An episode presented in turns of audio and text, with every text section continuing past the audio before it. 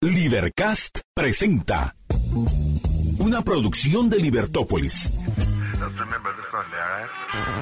Día a día encontrarás los episodios de las emisiones correspondientes a nuestros programas.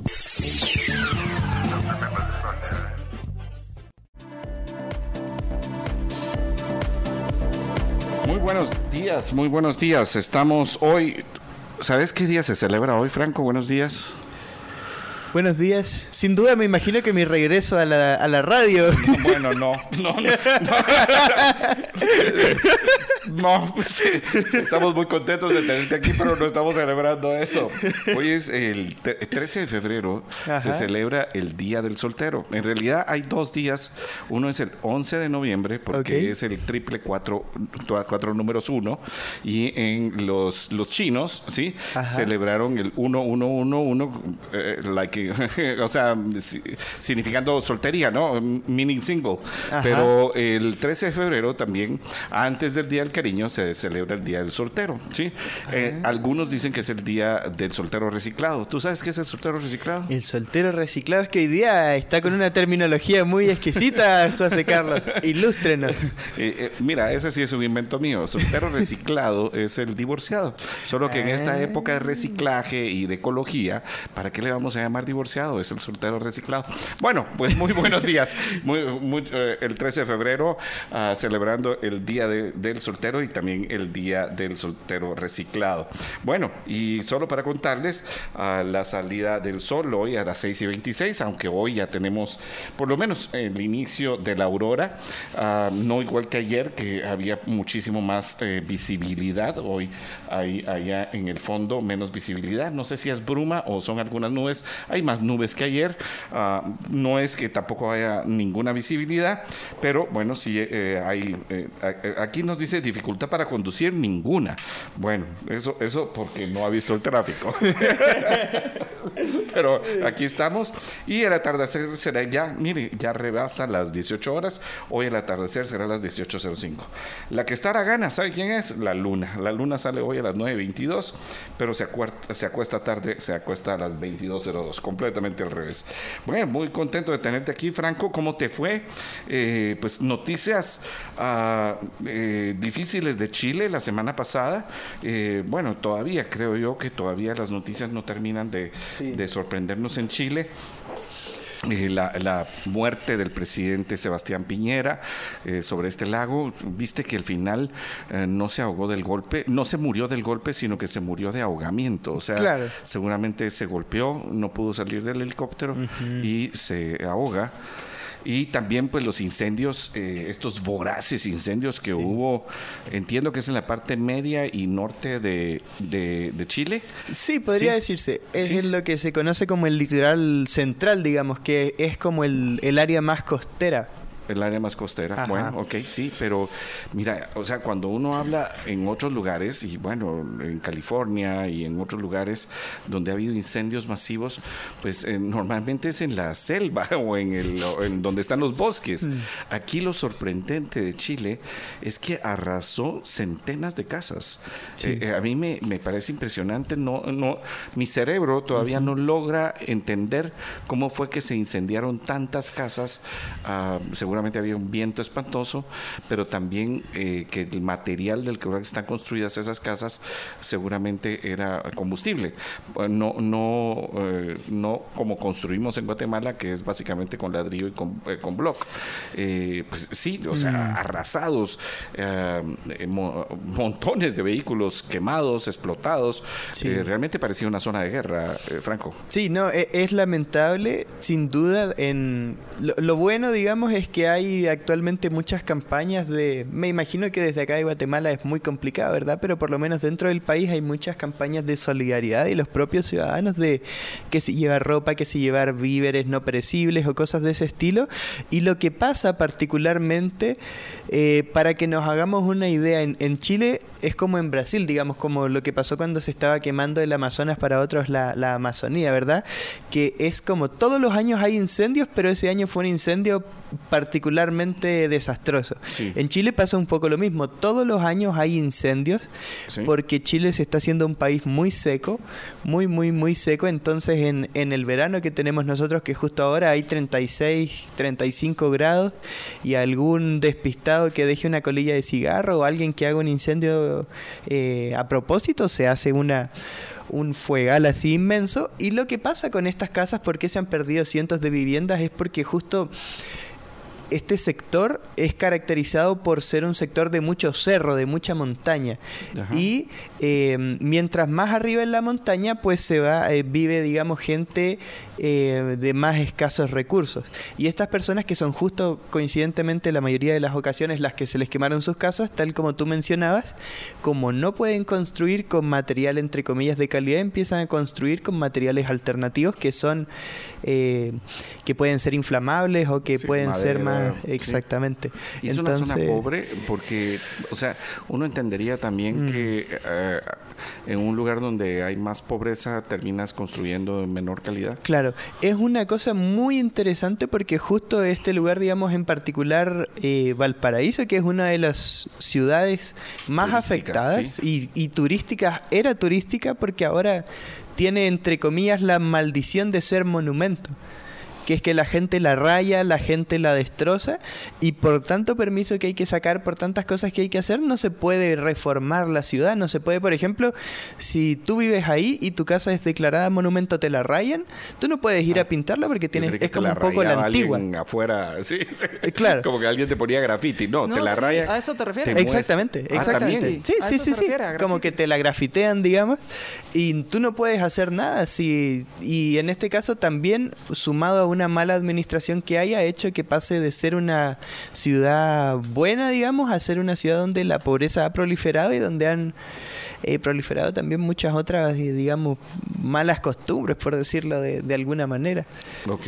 Y, O sea, si te ponen un graffiti, perdón, si les Ajá. ponen un graffiti no lo puedes, no puedes limpiarlo. Exactamente, porque es un... No Porque tienes que recuerdo pedir si es permiso. patrimonio de no sé qué, pero claro. pero, pero bueno, si te lo ponen en la noche y tú vas en la mañana a pintarlo, eh, o sea, sí que, te des, sí que se dé cuenta, o sea, tendrías que reaccionar. No estoy diciendo que sea fácil, Ajá. pero tendrías que reaccionar muy rápido, ¿no? Claro, pero... ¿Qué Pero lo tú? haces ilegalmente. En ese sentido, claro, Bueno, y, y, la grafiteada en tu pared. Pero es que así es del- así funciona la ley. claro, Se o sea, aplica a los que quieren cumplir la ley. No, Claro. estoy, estoy de acuerdo contigo, ¿Verdad? eso sí, pero también, o sea, Mira, si yo mientras nadie registre el graffiti, yo le entro, pues. Yo supe de una historia que le grafitearon la pared unos Ajá. mareros y él y esta persona salió con su arma Ajá. y, y borró el graffiti.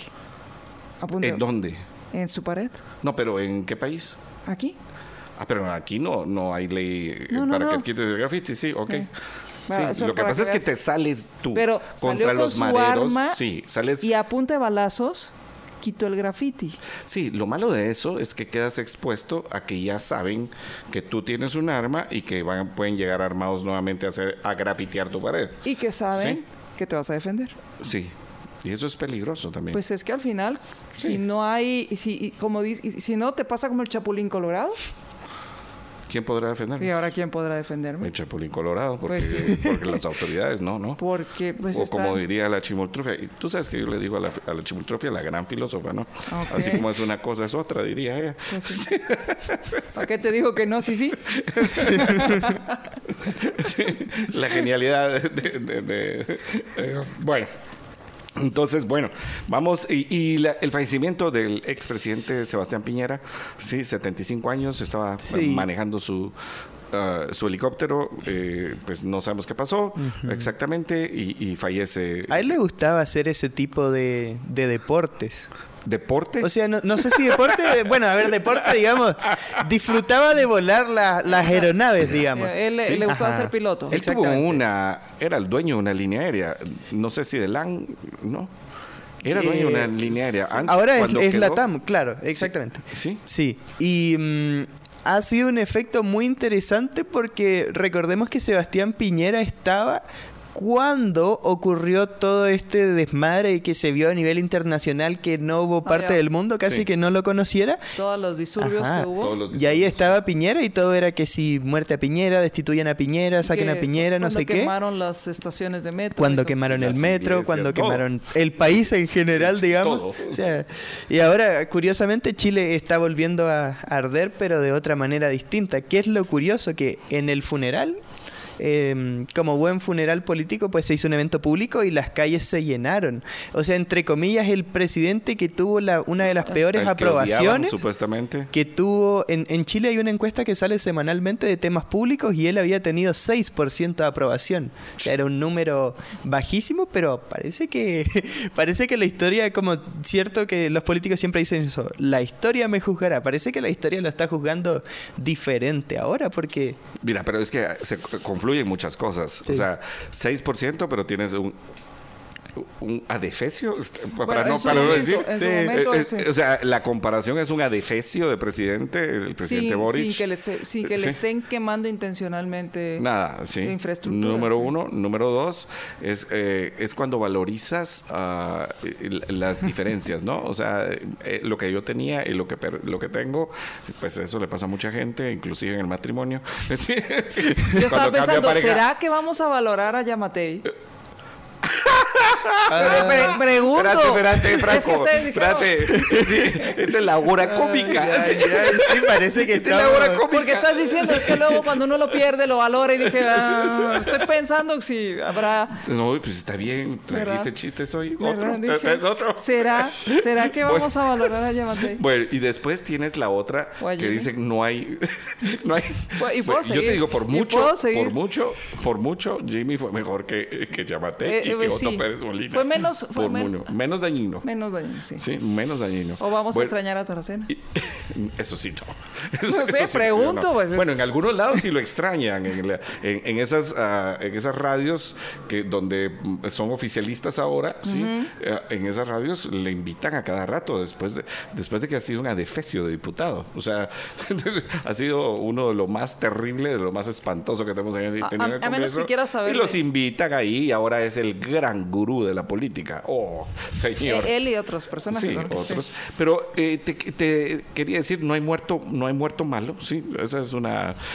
Yo tengo que decir aquí algo, perdón, perdón, pero tengo que decir algo. Yo escribí un artículo que precisamente hablaba sobre eso y decía no hay muerto malo, pero debería haber una excepción. Claro. Y fue cuando murió Fidel Castro.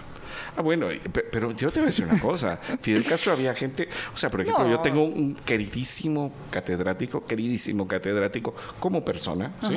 Y que, por ejemplo, cuando se habló acerca de los biocombustibles y de que cuando estaban los precios del petróleo Ah, sí. altísimos, arriba, el, el barril de petróleo arriba de 120 dólares o acercano a 120 dólares, entonces se hablaba de quemar maíz y todas estas cosas, ¿verdad? Entonces que el primero que lo había dicho era Fidel. No, hombre, no, no, hay, no hay que ser pendejo. O sea, primero que todo, o sea, quemando, quemando ah, alimentos, lo que ibas a hacer era subir el precio de los alimentos. O sea, la lógica. Pero la otra era que era el primero que lo había dicho. No, hombre, se lo había dicho un montón de gente. Y en Brasil, de hecho, pues ya habían ah, suficientes fábricas que lo probaban, que tampoco es tan buen negocio, ¿no? De- o sea, el biodiesel no es tan buen negocio, a menos que los precios estén altísimos. Pero eh, hay gente que lo adoraba, eh, eh, um, María Dolores, y lo sigue adorando. O sea, como, como a Chávez. Hay, hay gente que dice en Venezuela, sí, aquí el problema no fue Chávez. Aquí el problema fue, es Maduro. Porque cuando estaba Chávez todo estaba bien. Sí, no le dio tiempo a Chávez de vivir las Las consecuencias, consecuencias de sus de estupideces. sus estupideces. Bueno, pues lo que sí tenemos es que tenemos noticias hoy en Guatemala. Sí, Ah, mire usted, en Soy 502, hoy el titular principal dice: La municipalidad establece horarios y costos para parquearse en la Ah, vía es una chulada. Ya, ya lo tenemos y lo vamos a, le vamos a dar seguimiento a Sí, ese a- acuerdo. por supuesto que le es vamos a dar una seguimiento. chulada, eso. Fíjese Es que usted verdad, que ahora en los parquímetros más- usted tenía que tener monedas de aquetzal gordas, si eran delgadas, ¿no? Yo no sé si ustedes usan parquímetros, yo sí. Ajá. Sí, entonces No, tenías no que usar las gordas, las, las delgadas no te funcionaban en los parquímetros, lo ¿Por cual qué? es un robo, porque metías la moneda Y no te la devolvía. func- no, y no te funcionaba, no te daba los... Pero tampoco es como algunos lugares donde la pones y te la devuelven. No, ¿qué, ¿Qué va a hacer? pasa? Lo caído, la- caído. Te la traiga. te Lo la caído, traga. caído. Entonces tenías que tener las monedas gorditas, sí, y eran las que funcionaban. como muchas cosas Eh, en la vida. sí. Cuando, cuando tú la ponías, pero también están los dueños de la calle, porque tú... Eh, ese Porque es el otro tema, Sí, ¿no? ese es el otro punto. Y eh, entonces antes tú metías ah, dos quetzales por hora, ¿sí? No podías meter más de ocho monedas, o sea, no más de dos horas. Ajá. Ah, pero ahora es- se establece que son tres quetzales por media hora. O sea, es decir, seis quetzales la hora. O sea, subió el 200%. O sea, 200% está subiendo el alcalde Topo, ¿sí? El valor del parqueo en la parte pública. Porque hay que entender que Sí, es que en la, parte pública, es la sí, vía yo- pública. Y, y lo ponen muy rimbombante. Déjame ver si Sí. lo encuentro por acá, pero te... Y a mí me parece, o sea, mire, mire usted, o sea, si no decimos algo, si no levantamos la voz, por lo menos para quejarse, ¿sí? Yo, yo, bueno, tenía un amigo que tenía un dicho, pero ese sí no lo voy a decir al aire, ¿sí? Pero dice, mire, si a usted le está pasando eso, por lo menos quéjese, para que no crean que lo está disfrutando. Bueno, mire, por lo menos me quejo, ¿sí? O sea, 200% Fajanco. No quiero imaginar qué decía. Ya te lo imaginaste, sí, Ya. sí, ya te lo imaginaste, sí, por lo menos, sí, sí. si es inminente, sí, por lo menos quéjese para que no crean que le gustó. Entonces, la municipalidad subió el 200% eh, la media hora, pero dependerá del tipo de vehículo, porque si es un vehículo de carga, tiene que pagar dos, eh, 200 la hora, o algo así. ¿Cómo así? Espérame, Sí, ahorita- es, es una cosa espantosa. Bueno, 200 la hora. algo así. Algo así. Es una cosa espantosa. Eh, eh, estos señores ya no saben cómo quitarnos más dinero. Sí, porque al final pareciera un impuesto. Es que es, o sea, esto no es una tasa, esto es un impuesto. O sea, no hay otra forma El de verlo. impuesto por Y estacionar, ver por, a- por estacionar en la vía pública. entonces ahora que están poniendo los semáforos inteligentes, y le digo así, bueno, yo creo que esos semáforos van a ser más inteligentes que los miembros de la Mira, municipalidad. tuviste, yo creo que, Sí. que el video es un, eh, es un video que informa, pero, pero falta también algo muy importante en, ese, en esa información que publicaron. ¿Cuánto va a costar? ¿Cómo se está Ah, bueno, los costos, Sí. sí, que de la municipalidad para implementar este sistema. ¿Y ¿Cuánto costaron los semáforos? Y- te ¿Cuánto va a costar implementarlo? Con los semáforos inteligentes, que sí hay un dato. ¿Qué van a hacer con los que ya están? Eh, Es eso, un buen muy punto, porque eh, ¿por qué no empezar en otros lados, sino que empezar donde ya habían semáforos? O- o van a el reubicar estos. El costo de desinstalar y volver a instalar, ¿sí? En otros lados. Pero también hay un punto importante. Supuestamente con eso liberas mano de obra, porque para eso es que pones semáforos inteligentes, para liberar mano de obra. ¿Sabes dónde los vas a tener ahora? viendo los parqueos, viendo los parqueos de la vía pública para ponerte las multas. Eso es lo que vas a hacer.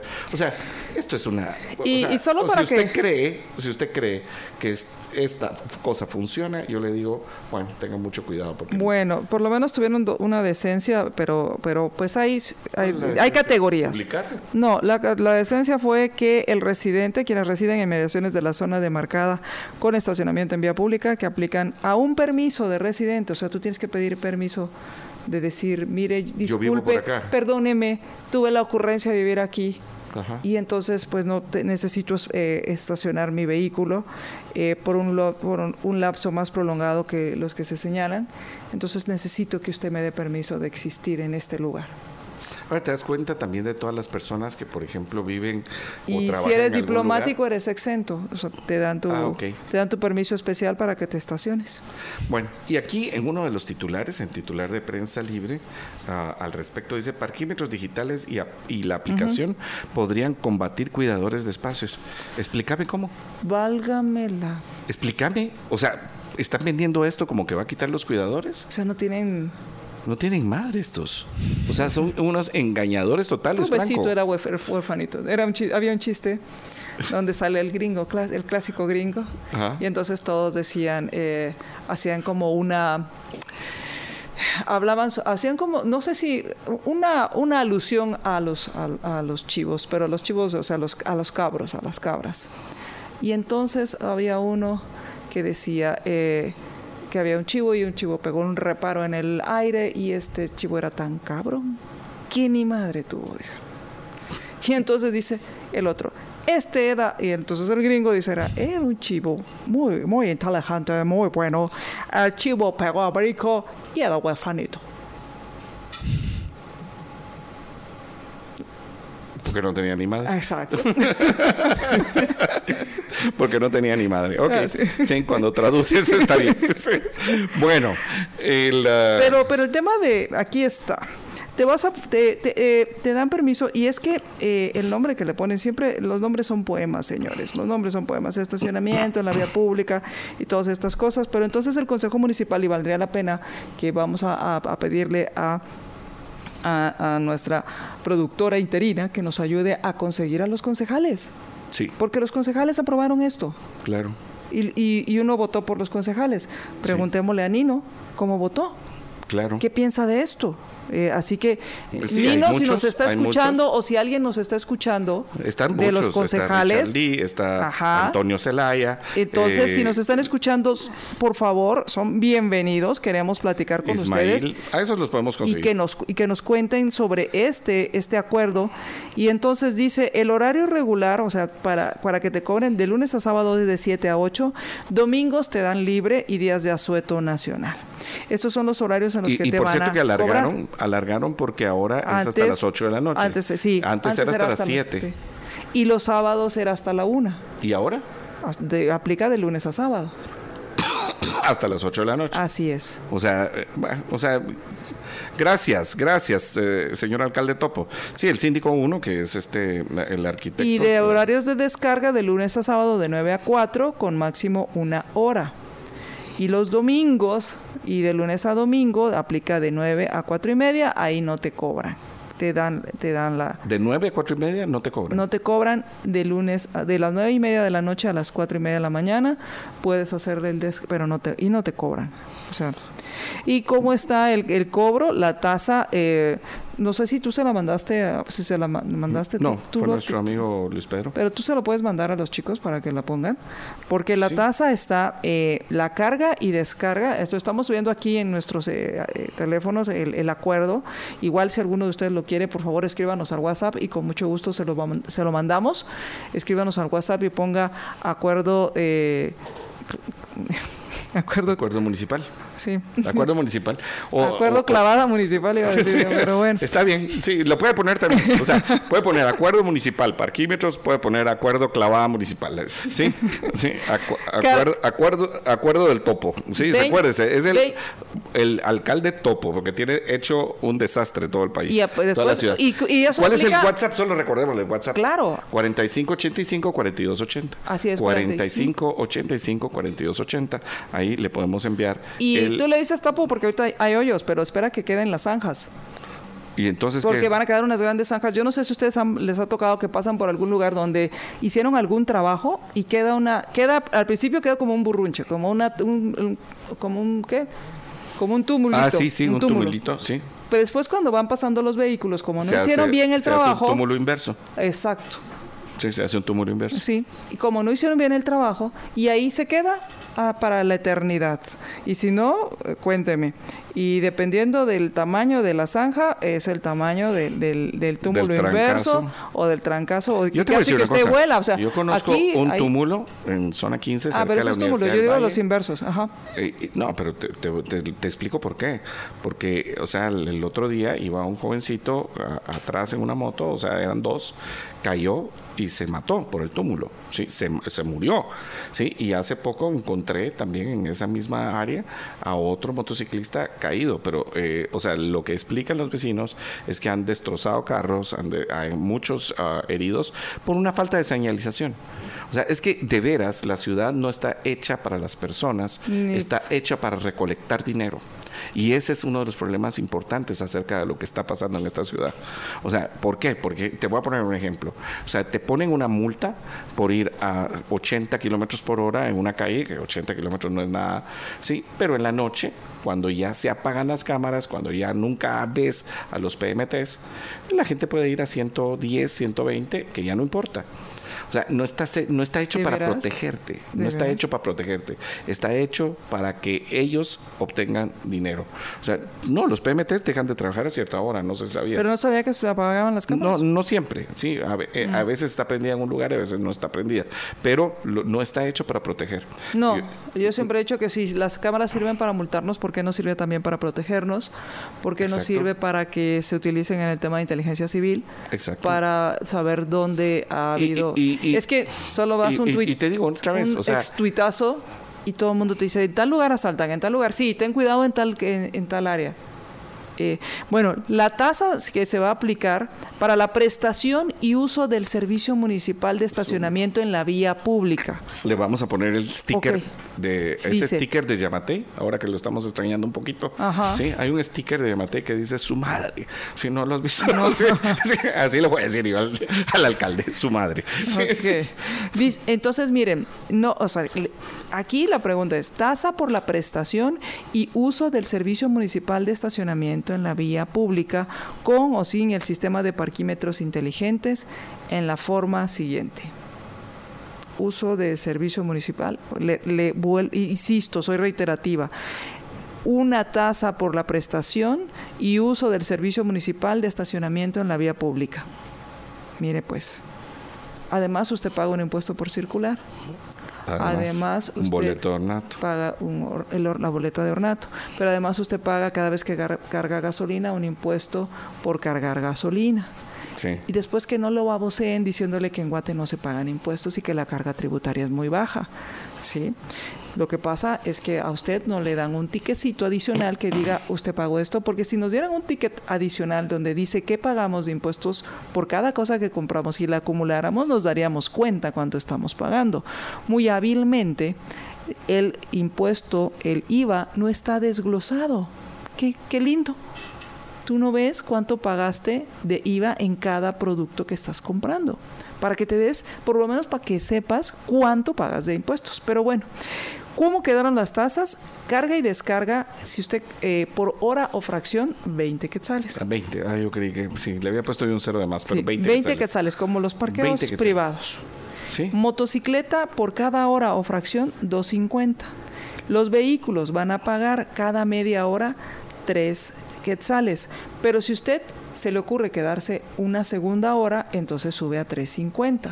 Sí. Y si se pone necio, a la cuarta hora ya le cobran 4 cada media hora.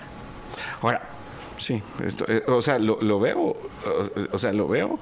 Y obviamente, pues lo que tiene que pasar es que mucha gente va a optar por usar eh, parqueos eh, públicos que son privados. ¿Y quién Sí, o sea, y quién es- Porque eso de que parqueo público a mí siempre me llama la atención. Eh, Abierto al público. abierto al público, sí. Ca- parqueos abiertos al público. Porque pa- pa- parqueo público sería que fuera del Estado, ¿no? Entonces, abierto al Sí. público quiere decir que tú puedes Sí, entrar lo que a pasa una es que así lo propiedad entendemos aquí, pero Sí. por ejemplo, empresas públicas en Estados Unidos son aquellas que cotizan. Claro, por supuesto. Bueno, Entonces- entonces, justo, eh, lo que tenemos que decir es que el incremento es sustancial, es enorme, ¿sí? Y eh, esto supuestamente lo van a hacer con aplicaciones, o sea, ya no vas a llevar las monedas, sino que lo que vas a hacer es, eh, a, a- es a, a través de, una, de un sistema donde vas a, localizarte donde estás y sobre esa base, pues te Y- van a cobrar cuando y- empiezas y cuando terminas. ¿Y qué van a hacer con los dueños de la calle? Porque dice que con que esto ese era el no va a haber. punto, ese era el punto cuando dice aquí, o sea, podrían pod- podrían combatir a los cuidadores de espacios. ¿Y cómo? Podrían. ¿Cómo? Alguna vez Si es que ellos nunca así. nunca ha sido por el espacio. Sí, aunque sí es, eh, ellos es porque supuestamente te brindan protección. Eh, ellos lo que, ¿Cómo así? eh, ellos son una mara que lo que te dan es protección a tu vehículo Ah, para que no lo rayen ellos. de la calle. Sí, para Los que no lo rayen ellos mismos. ¿A ti te has, has sabido de algo de esto?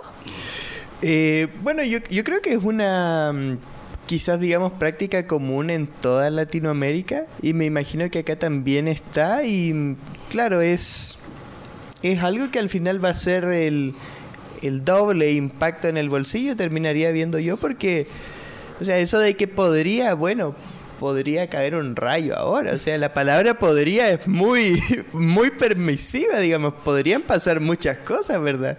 Entonces...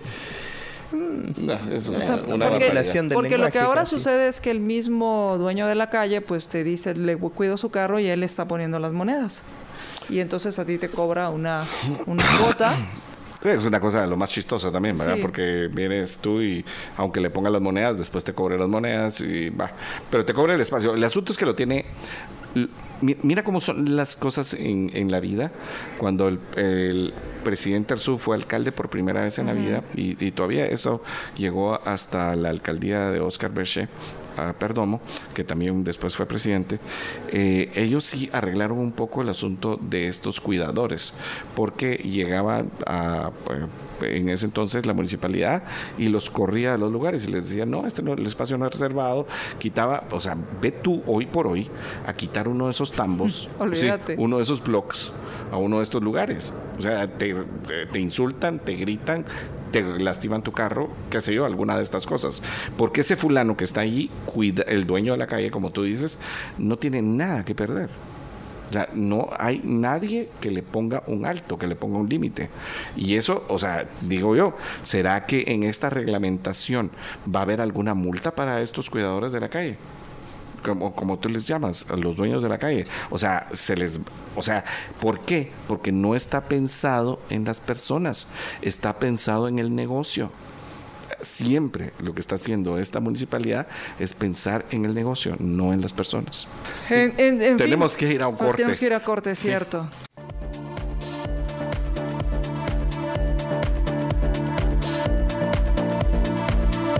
Eh, pa- para platicarles acerca de los otros titulares, en Soy 502 eh, hay en gente cinco latinos eh, millonarios, cinco latinos y millonarios. Ahí está J-Lo, ah, Gloria Estefan, eh, tan guapa Gloria Estefan, ¿verdad? Shakira, sí, mira, la- la- en aquellos días en que cantaba más seguido.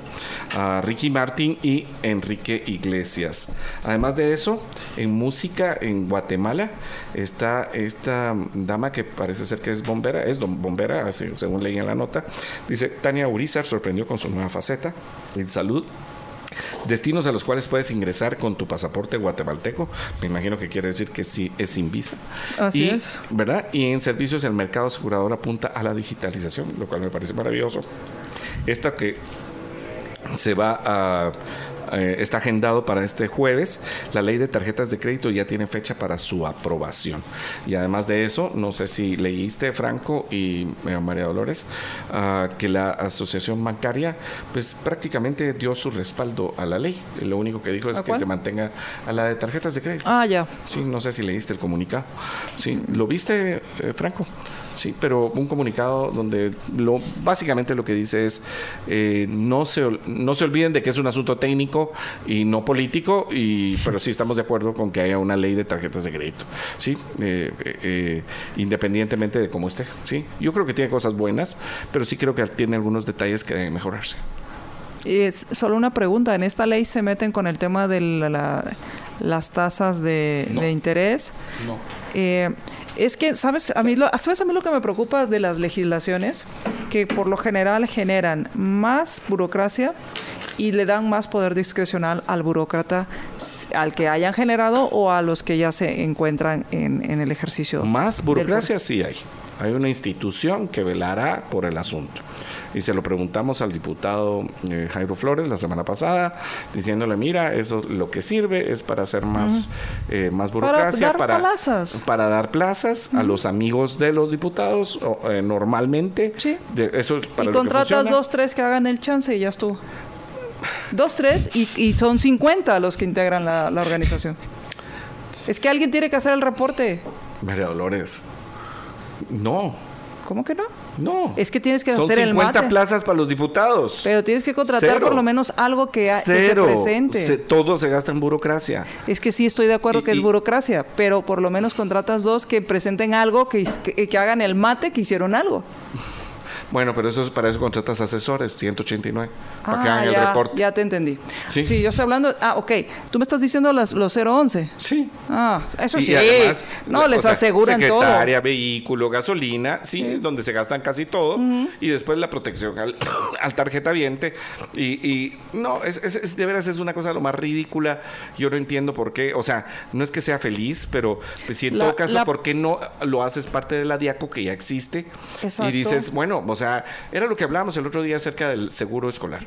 O sea, haces otra institución para que no sirva y que entonces lo único que haces es agrandar el Estado. Franco, ¿qué pensás? O sea, otra institución que supuestamente va a defender al consumidor. Mira, es un tema muy interesante y de hecho lo, mm, lo enlazo, digamos, con que si, si ven, a mí ya se me descargó el, el notebook, pero si ven en los comentarios ahí de nuestra emisión, hay muchos que están eh, etiquetando, ¿verdad?, un personero político y le están preguntando por qué votó con relación a la noticia anterior. Y digamos eso está bien, ¿cierto? Hay que tener esa vida cívica y el precio de la libertad y la eterna vigilancia y todo eso, pero en el fondo, digamos, hay que entender y no es así como porque uno sea muy fatalista, sino que yo lo entiendo más para vivir bien, para vivir más tranquilo, para despertar, respirar bien, estar más pleno, que es que los intereses del gobierno y quienes lo conforman es muy rara la ocasión cuando están alineados con los intereses de las personas que votaron por ese gobierno. Y es algo que hay que entender y que hay que hacerlo como un mantra, digamos, porque si no, o sea, naturalmente uno tiene que estar molesto, pero la cosa es que de molesto a sorprendido hay un paso, ¿verdad? Y ese es, es un tema muy, muy, muy interesante porque yo creo que particularmente acá en Guatemala, en Chile, en, en muchos países, tal como está configurado el sistema, si lo queremos ver de esa manera, es muy complicado que los intereses de las personas que están gobernando o del gobierno en general estén alineados con los intereses de las personas que financian el gobierno. Ahora, Franco, ¿no te parece que el sistema es mejor o, o menos malo cuando tus representantes tienen una eterna vigilancia del, del, representado y a esto a lo que me refiero es que eh, para su reelección o para mantenerse mm. en el poder tienen esta constante comunicación con sus electores. Sí. O sea, por ejemplo, estos diputados que están eligiendo, están aprobando esta, digamos, la, la ley de la tarjeta de crédito, pero están eligiendo para tener una nueva institución. Uh -huh. Nosotros no los podemos uh, de alguna manera fiscalizar en el sentido de que la próxima vez que se, eh, se, pongan para elecciones van a estar en una lista a la cual nosotros no tenemos acceso. Sí. Y que entonces se les vota y se mantienen ahí. Ahorita, por ejemplo, el uh, presidente del Congreso decía, es una legislación nueva, es una legislatura nueva con más de 90 diputados nuevos. A mí no me sorprende. De los 160, 90 son por lo menos esos dos tercios nuevos. En la legislatura pasada fueron más de 100 los nuevos. Y fue una porquería de legislatura. O sea, que sean 90 nuevos no me da ninguna garantía.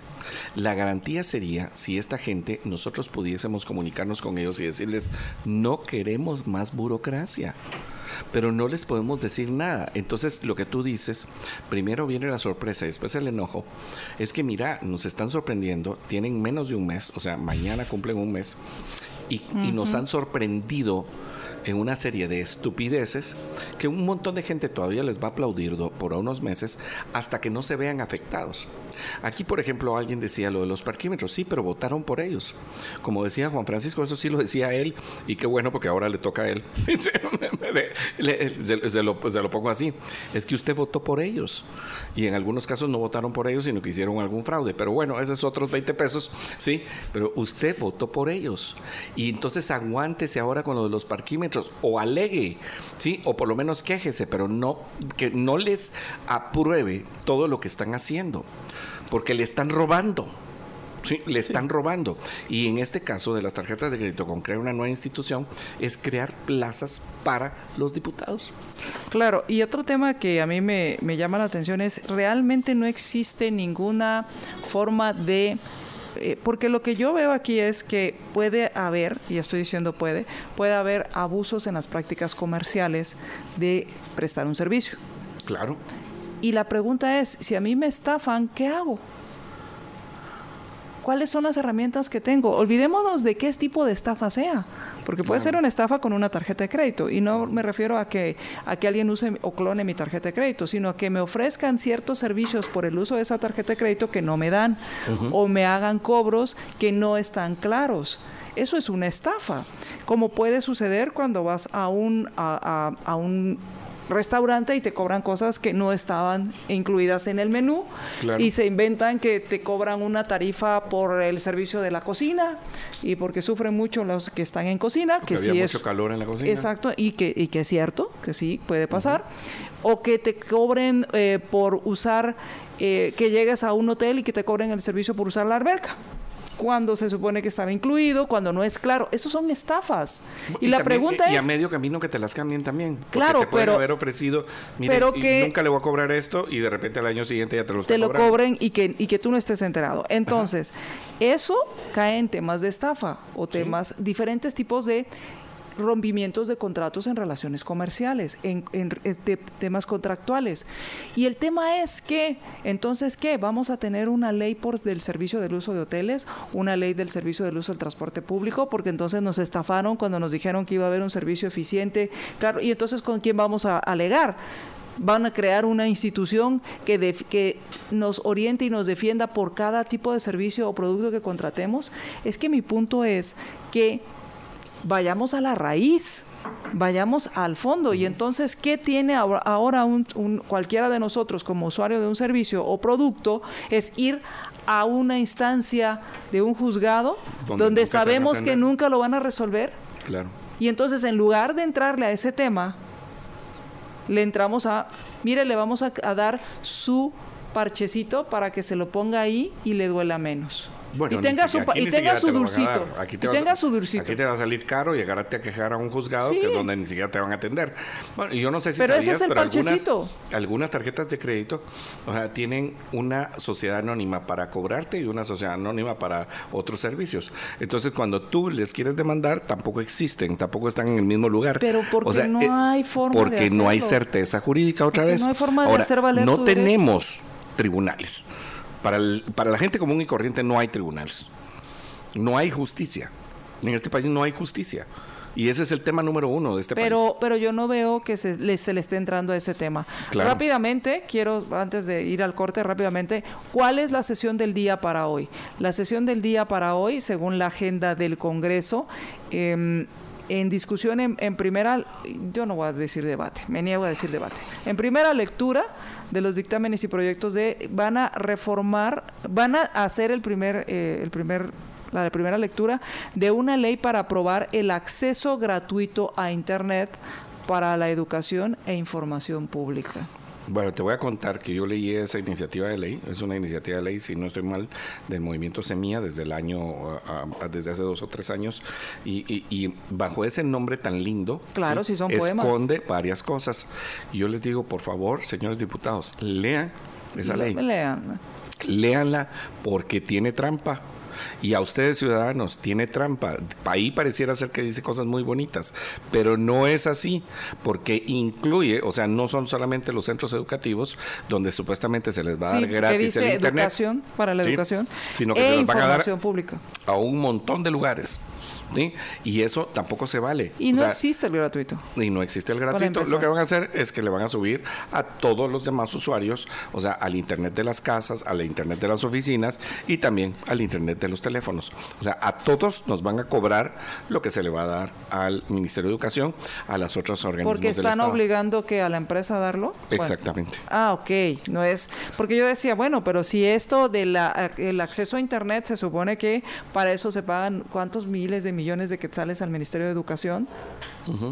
que tiene el Ministerio de Educación para proveer una para proveer un- la educación eh, eh, estatal y, y además además de eso son o sea, además de eso gorrones, bueno, de por sí, pero y, e información pública, en fin. Luego está eh, la ley que dispone a aprobar la reforma a, a la ley de creación del Instituto de Recreación de los Trabajadores y de la Empresa Privada de Guatemala. Eh, también está el dictamen para aprobar la ley de la Secretaría de Asuntos Espaciales. Este es de veras. Yo pensé que estaba leyendo mal. La ley de la Secretaría de Asuntos Espaciales. ¿Será por lo del hombre en la luna? ¿O, o qué será eso? Ley de Secretaría de Asuntos Espaciales. No, no, es, no, es, de las- es- es- no, es de Sí, así dice espaciales, no. Ley de Secretaría de Asuntos Espaciales. Ah, la madre. Yo te iba O a sea, decir, y sabes que bueno. yo te iba a poner ese ejemplo, porque lo que se quería crear esa secretaría. ¿La NASA? Y fue, eh, sí, y fue impulsada por algunos diputados en la, en, en la legislatura anterior, incluyendo eh, al diputado. Ok. eh, Mire, ahora sí estamos. Bueno, luego. le- te voy a decir, te voy a decir quiénes son, al- o algunos de los diputados que le impulsan. Eh, eh, y, y- y, Ley ¿te acordás que dijimos que no había muerto malo? Sí, pues te voy a decir quién fue uno de los diputados que le impulsó. Fue el diputado Hugo Otoniel Rodríguez Chinchilla, la vez pasada, que falleció. Pues te digo, este era solamente para poner plazas. O sea, con el Pues perdón de su memoria para los que lo querían, o sea, era para poner plazas, porque era lo que comúnmente hacía este diputado, ¿sí? Crear Un- organi- o- o- un crear organizaciones. O sea, la NASA guatemalteca. Es eso, o sea, otra vez, perdón, pero esta iniciativa ni siquiera tiene que ser leída, o sea, se tendría que haber dictaminado en algún lado y decir esto no es procedente en Guatemala. O sea, no es Mi- pero procedente. mira, pero mira todo lo que el, el gobierno del cambio, pero en fin. Y la legislatura que ahora sí venían los buenos. Bueno. Pero no, no sé, buenos para qué. El segundo, eh, luego viene el la segunda lectura, porque me niego a decir que es debate. Segunda lectura de aprobar la reforma a la ley del INASIF. Sí, correcto. Y, y en tercera, en tercer eh, Debate. de- es la tercera lectura y ya viene la discusión por artículos y redacción final. El bueno, en proyecto- tercera tercer lectura sí hay una, una puede haber Ah, debate. Puede, puede haber. Puede haber. en No el- estoy diciendo que haya, puede haber. en el tercer, que casi no hay debate, pero va. En tercer debate, por eh, eh, que sería el primero realmente, por artículo y redacción final, está la ley que dispone a aprobar, la ley que declara el Día Nacional de los Idiomas Indígenas. Ya puede usted estar tranquilo porque va a haber un día, Día Nacional. Nacional de los Idiomas Indígenas y ya usted podrá estar tranquilo que su vida va a mejorar. Ok. Eh, Buenísimo. así es. Bueno. Y, y Ya, ya, ya estamos listos. Vamos a un corte y volvemos con la entrevista. Seguimos compartiendo aquí en Libertópolis por la mañana y tenemos hoy como entrevista a, con, la ingeniera María Carmen Aceña. Ayer se dio por inaugurado eh, la Comisión de Actualización y Modernización Electoral del Tribunal Supremo Electoral, la CAME, como normalmente le llamamos, y estuvimos en la inauguración con eh, varias personas, había pues eh, varias personas, entre ellas asistieron el presidente de la República, no entendemos mucho por qué, eh, estaba pues los magistrados, tanto la magistrada presidente Blanca Alfaro como los suplentes, el, magistrado Barahona, el magis- magistrado Álvaro, híjole, se me olvidó el apellido de Álvaro, eh, y eh, bueno, estaban todos los ah, tres magistrados suplentes que están en este momento funcionando como magistrados titulares. Y tuvimos esta inauguración ayer de la, de la CAME, María del Carmen, pues ah, un poco... eh, ¿Qué te diría yo? Eh, con falta de sustancia. A mí, eh, me- no sé cuáles son tus, tus- tu parecer, pero a, a mí me dejó mucho que desear. No sé qué piensas tú. Bienvenida, María del Carmen.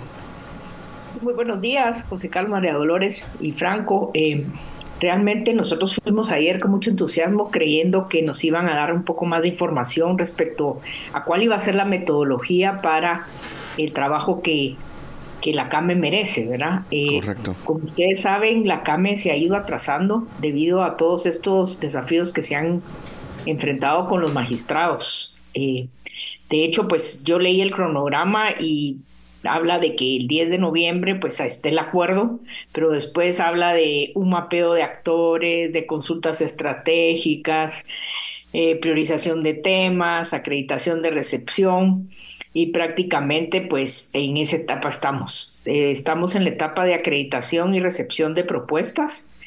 Eh, y eh, prácticamente ellos han destinado el mes de marzo para el proceso de unas mesas de consulta y eh, en abril pues se hará una sistematización de la propuesta integrada con todas las, me imagino con todas las mesas y pues se desea hacer una propuesta el 30 de abril. Lo que nos pareció un poco pues eh, diferente es que solo se van a trabajar por ejes de trabajo. Eh, estos ejes les han llamado ejes temáticos y habla del sistema de organizaciones políticas, del sistema electoral, del proceso electoral, del régimen de financiamiento político y medios de comunicación. También eh, agrega justicia electoral y fortalecimiento de la autoridad electoral.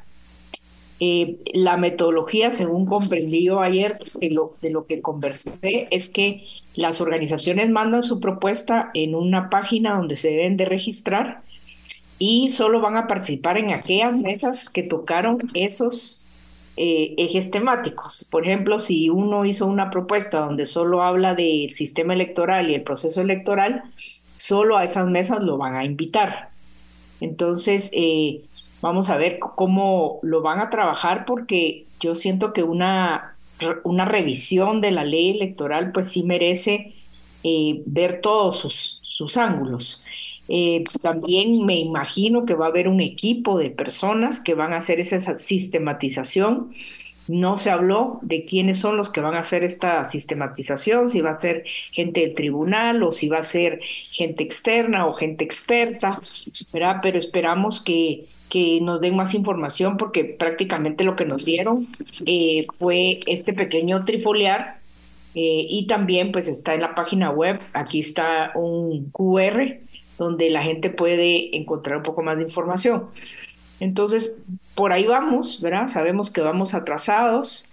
Eh, también estuvo presente el presidente de, de, la Comisión de Asuntos Electorales del Congreso, que ellos recientemente acaban de, el Partido UNI acaba de presentar una propuesta, eh, pero es una propuesta que parte de cero, entonces es ahí donde la población se empieza a confundir, ¿verdad? Porque al final lo que queremos es hacer verdaderamente una buena reflexión y hacer propuestas que sean efectivas.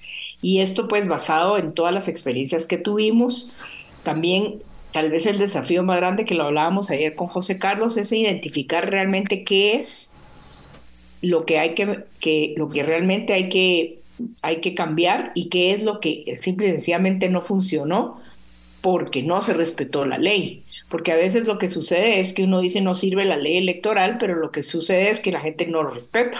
Entonces, por lo tanto, el, producto no es el que todos esperamos. Ahora, en ese sentido de la, importancia de, la CAME, ¿cuál es la importancia de, la CAME? Em, eh, María del Carmen, porque hay quienes dicen, bueno, eso solo sirve para reuniones y tomarse el café.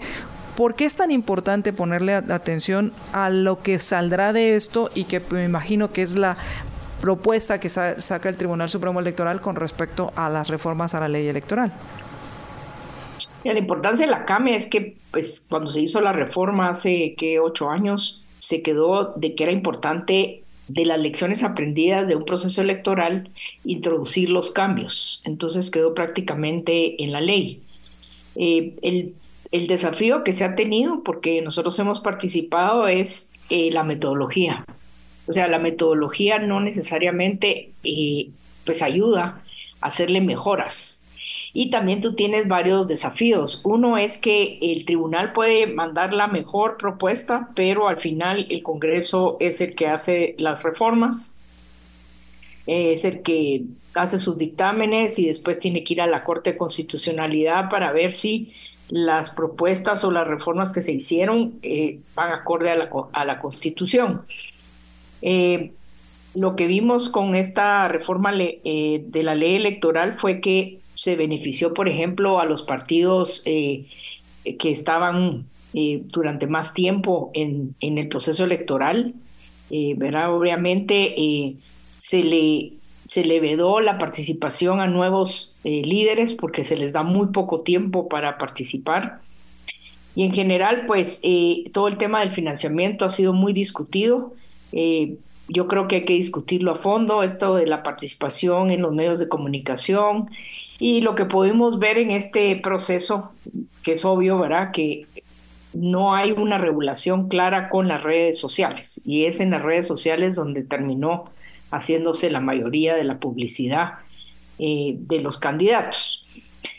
Tal vez para ir eh, abonando de dónde podemos ver qué, qué se puede cambiar y no, eh, pues hay un informe muy interesante de, de, la Unión Europea donde hacen un análisis del proceso y hay temas ahí, por ejemplo, que aunque tenemos la mejor ley electoral, si las autoridades no ejercen pues las sanciones, eh, no vamos a tener eh, igualdad de oportunidades, porque, por ejemplo, aquí se dice que en la primera vuelta se pudo observar muchos recursos de parte de gobierno eh, patrocinando al, partido político de turno, de lo cual es totalmente ilegal. Se habla de mucho, de que fueron fue, prácticamente, eh, hubo eh, arbitraje o hubo, no fueron parejos para las inscripciones de los candidatos. Em, se habla también de que obviamente em, llega un momento en que los, los, los criterios subjetivos de capacidad, idoneidad y honradez son muy amplios, ¿verdad?, para la inscripción de candidatos. Y lo que pudimos ver nosotros es que esa interpretación, pues sí tuvo problemas porque si nosotros queremos que realmente haya una, o que nos acerquemos a una democracia, pues se le debería dar participación a la mayoría de los que están participando. Eh, también tuvimos eh, procesos muy complejos en el sentido de que se inscribió a candidatos y luego, pues, como la sociedad civil alamó, se, pues se, quitó al candidato que todo el mundo señaló, ¿verdad? Y em, al final, pues, eh, las redes sociales fueron, fueron torales, ¿verdad? Ahora, ¿cómo vamos a diseñar una ley electoral hoy si dentro de cuatro años no sabemos cómo va a estar la tecnología. Y de hecho la tecnología pues es algo de las recomendaciones que hay que darle al Tribunal Supremo Electoral porque todo su proceso de inscripción y su proceso de, de, guardar los diferentes eh, miembros de los partidos políticos, eso lo debería de hacer con un sistema de informática. Y a la hora de poder acreditar a alguien, pues lo que podría hacer es eh, tener una conexión de bases de datos con diferentes organizaciones y eh, de manera este, objetiva decidir si un candidato va o no va. ¿verdad? Entonces, esto es como a grandes rasgos lo que pudimos ver ayer y desconocemos realmente eh, quién será este equipo que va a sistematizar. Lo que hicieron fue como promocionar de aquí al 29 de que presentemos nuestras propuestas eh, en de la ley de, de, partidos políticos. María del Carmen, muy, muy buenos días. Eh, preguntando acá desde la 102.1, por supuesto. Y dentro de, los ejes temáticos que van a estar presentes en este diálogo, ¿verdad? Eh, uno que me ha llamado mucho la atención y le quería pedir si nos puede clarificar un poco o si tiene algún conocimiento acerca de, de qué va a tratar, es el de justicia electoral. ¿Por qué? Porque es un término que puede ser utilizado, comillas, para cosas muy em, republicanas, si lo queremos ver de esa manera, o muy cívicas, pero también podría usarse desde un punto de vista mm, tergiversado, por supuesto, de lo que es la justicia para temas de cuotas, para X o Y minoría o cosas de este estilo. Entonces, cuando hablamos de justicia electoral dentro de estos ejes temáticos, Em, ¿A qué nos referimos exactamente? Si es que existe algún lineamiento. Eh, no existe nada. Realmente solo lo pusieron ahí como justicia electoral. No sé también si se refiere a la intervención del Ministerio Público durante el proceso electoral. Eh, no sé si se refiere a esta de la paridad o, el tema que tú tratas. Yo creo que todavía hace falta eh, pues que expandan una serie de, de términos, ¿verdad? Porque si tú te recuerdas, María del Carmen, en, en esta primera fase que se dio en noviembre, ah, si no me recuerdo mal, fue a finales de noviembre y principios de diciembre, se hizo una priorización de temas. Y sobre esta priorización de temas es que se eligieron estos seis ejes temáticos, ¿no? Y sobre esos ejes temáticos, uno de ellos fue la justicia electoral. Y yo creo que un, un poco la idea es que hemos tenido procesos completamente judicializados. O sea, tanto, eh, bueno, el 2015 fue un poco menos, pero el 2019 y este de 2023, procesos completamente judicializados, cada vez más, porque en 2019 se basó básicamente en una judicialización de los candidatos o candidaturas y de bueno, básicamente candidatos y candidaturas. 2023 ya tuvimos judicialización en partidos políticos, asambleas eh, y otras cosas así, o sea, ya no te bajaste al candidato, sino que ya te bajaste al partido completo y después el proceso judicializado del conteo de votos que que eh, ya rebasó todo, o sea, digamos se fue aumentando la judicialización. Sí, yo también creo que se refiere a eso. Yo, yo se refiere a hasta dónde puede intervenir, eh, por ejemplo, el Ministerio Público. Esperaríamos que, fuera sobre eso. Lo que pasa es que cualquier cosa puede saltar de, de, esta, de este tema. Sí. Imagínate que de verdad para opinar de este tema sí tú necesitas ser un abogado que conoce, digamos, el marco legal el tema penal, por ejemplo. Una, una pregunta, María del Carmen. El tema del voto uninominal que piden los ciudadanos, que quieren votar directamente por su candidato y que no le estén imponiendo, que yo sé que el listado nacional pues es, ah, es como dicen en buen chapín, a puro tubo, pero no, pero el distrital se abre un espacio para el voto uninominal. ¿Es un tema tabú o si se toca en esta CAME? Pues mira, como no sabemos si alguien lo va a tocar, ¿verdad? Porque aquí son las propuestas de la gente. Yo creo que eso es una urgencia que todos eh, queremos. Lo que pasa es que como todo en, Guatemala hay unos abogados que dicen que no se puede, otros abogados que dicen que sí se puede. Lo que tenemos que buscar es la forma donde realmente case con la Constitución eh, y tal vez cambiar temas de logística. Por ejemplo, ¿por qué no hacer la elección del Parlamento Centroamericano en la segunda vuelta? Cuando tienes solo al candidato presidente, entonces te quita todo ese trabajo que tienen las juntas electorales, porque el desafío también es la logística, cuando tú vas a tener esos listados gigantes, eh, cómo contabilizarlos en las juntas electorales. Entonces, todo eso hay que, hay que platicarlo y hay que hablarlo, ¿verdad? Pero lo que la gente está pidiendo es, eh, pues yo quiero votar por mi diputado. La pregunta es que, qué tanto va a cambiar eso eh, el, funcionamiento del Congreso, no sabemos, ¿verdad? Entonces, esperamos que haya una buena propuesta de cómo hacerlo, ¿verdad? Porque todos decimos sí, queremos, y de hecho, pues eh, en, el, en la legislatura pasada había un, presidente de una, de, esta, de esta comisión que propuso hacerlo por lo menos para los 30 del Estado Nacional. Ahora bien, el Estado Nacional, nosotros fuimos a ver la primera ley electoral que les cuento que no está digital, la tuvimos que ir a sacar fotocopia. El objetivo del Estado Nacional era que el presidente tuviera un su como cuerpo de, de, diputados dentro del Congreso para poder gobernar mejor. Entonces el Estado Nacional automáticamente se iba eligiendo en función de los votos del presidente de la República. Luego eso se cambió. Sí, no había otra lista, sí. O sea, eh, el, presidente metía a sus diputados con los mismos votos del, del, de, la votación del Ejecutivo, correcto. Claro, y eso era con el objetivo, yo hablé con varios de los constituyentes y me dijeron que era el objetivo de que su presidente tuviera como una especie de Senado en el Congreso, ¿verdad? Que tuviera, y, y la gente más digamos, más antigua o más dotada de los partidos políticos estaban en ese listado nacional pero obviamente lo quitaron y lo pusieron también eh, por elección. Entonces, eso, agregó una papeleta más. La pregunta es si estamos eh, preparados para volver a discutir esto, si los 30 diputados deben de ser del presidente, ¿verdad? Porque el, eso el dictamen, el dictamen era al revés, o sea, se mantenía el listado nacional votado por lista y eh, lo que se abría eran los listados de los distritos. Pero yo te quiero preguntar alguna cosa específica de lo que pasó ayer, María Carmen. O sea, en los discursos, en los diferentes discursos, tuvimos tres discursos ayer, uno de la magistrada presidente del Tribunal Supremo Electoral, Blanca Odilia Alfaro, después eh, tuvimos al presidente de la Comisión de Asuntos Electorales al cual le dieron un pin. Yo no puedo entender por qué le dieron un pin.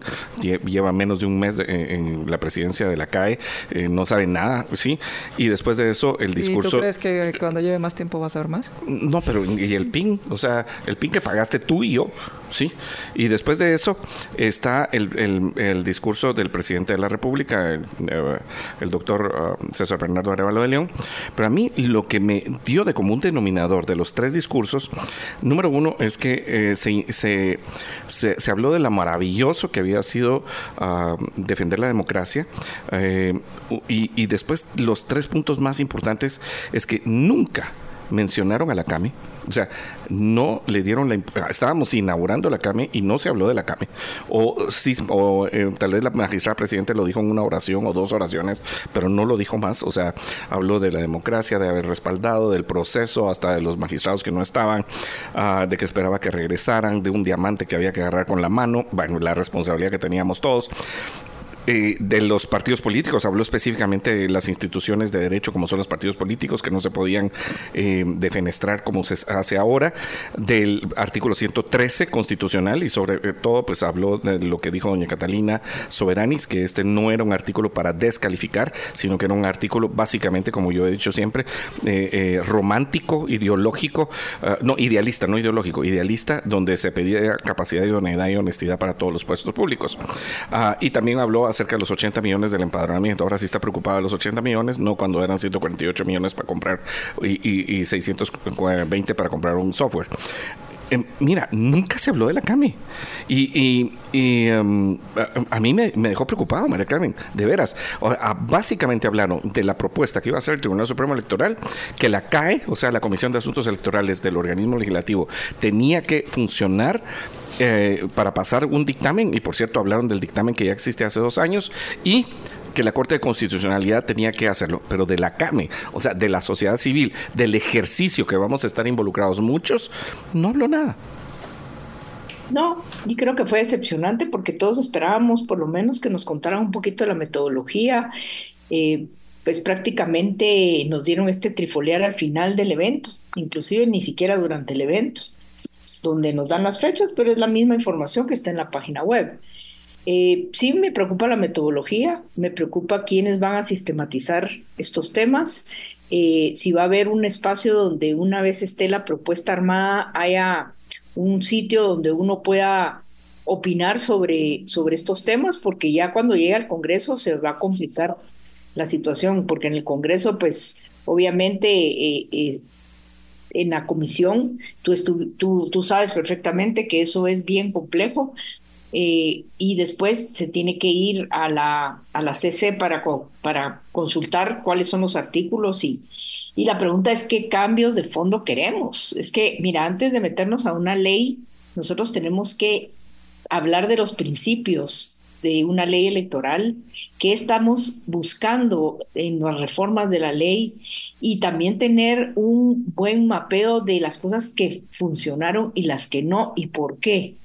Porque yo creo que muchas cosas no funcionaron por falta de capacidad o por opacidad, no porque la ley es mala. Y otras eh, no funcionaron por este tema de los criterios subjetivos. Y por último, pues sí, el factor del, del, del Ministerio Público que se introduce a la mitad de un proceso electoral. Ahora bien, me decía un abogado, ¿qué pasa si en el camino se encuentra realmente que hay una, hay una organización política totalmente de narcotraficantes? Eh, ¿No podría intervenir el, el, Ministerio Público? Pues ahí se queda la duda, ¿verdad? De hecho, así es como, como ellos denominan a, a Semilla como un grupo de crimen organizado. Y de hecho, ayer la, la, magistrada presidente dice que ella no quiere que a un partido político le vuelvan a nombrar así. Pero sí fue, fue un acto, un, un yo creo que fue un acto simbólico eh, de celebración de lo que pasamos, pero no fuimos convocados para eso. Fuimos convocados para que nos informaran sobre la CAME y fuimos muy poco informados, o sea, prácticamente cero, pero en fin, em, lamentablemente, ¿verdad? Porque todos sí estamos esperando para hacer las propuestas y también para hacer reflexiones, porque yo siento que a veces uno cree que tiene una pieza de rompecabezas, pero si hay, hay otros grupos poniendo otras piezas en conjunto, si hay un verdadero diálogo, se puede conseguir una mejor propuesta. Y pues con estas mesas eh, lo que va a pasar es que todo el mundo va a mandar un artículo de cada una de las de los de los ejes, ¿verdad? Para poder estar en las discusiones, ¿verdad? Y, y ojalá que no sean discusiones de modificar hasta la forma como está enumerado o como está escrito el artículo, sino que realmente sea sustantivo, porque es una ley tan compleja que sí se la deberíamos dejar en manos a los técnicos. Deberíamos de decir todas nuestras opiniones de las cosas que, que deben cambiarse, hacer estudios comparativos con otros países, qué funciona, qué no funciona, y en base de eso, pues entonces ya se hace una nueva propuesta. Sí. Pues muchas gracias. Bueno, te agradecemos muchísimo, María Carmen. Eh, sí, estamos a la espera de esta, de, de esta, uh, que la CAME funcione y que sea realmente un reflejo de lo que tú decías. Yo, yo me quedo con tres cosas, María Carmen, porque eh, tú sabes que a mí el asunto de la ley electoral me apasiona, sobre todo por el rollo de la representatividad.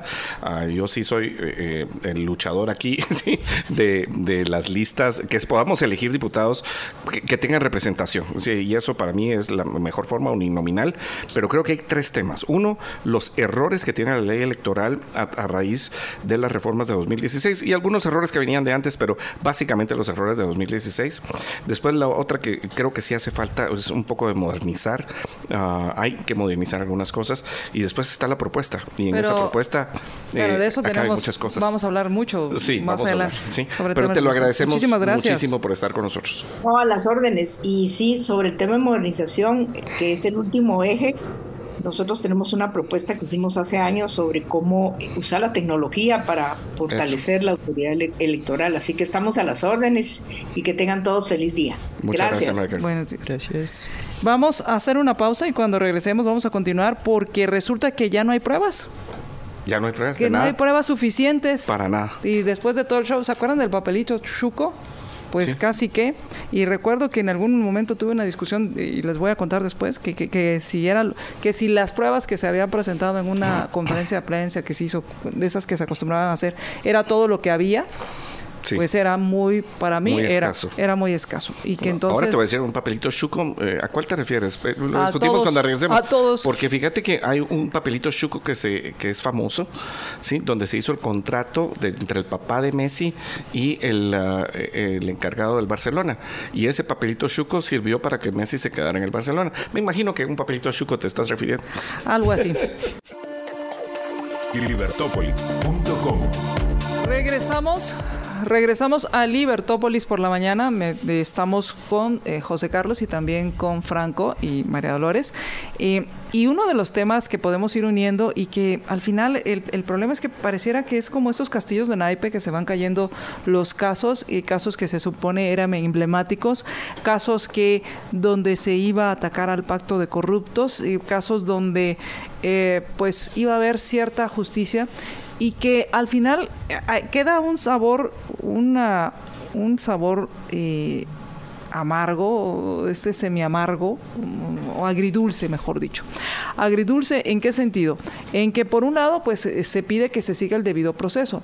Segundo, que eh, esperas que cuando se llevan a, a prisión, se llevan a prisión o se llevan a juicio ciertos casos tan mediáticos, haya la suficiente las suficientes pruebas para que se puedan co- condenar. Y en este caso, pues el, el viernes pasado sale la noticia de que el exministro de Comunicaciones, José Luis Benito, se declara culpable el pasado viernes, eh, se declaró culpable de haber cometido el delito de lavado de dinero. Estos, no sé si ustedes recuerdan el caso de las tamaletas Sí. aquellas maletas en una eh, en una residencia en la antigua Guatemala donde habían 122 millones de quetzales.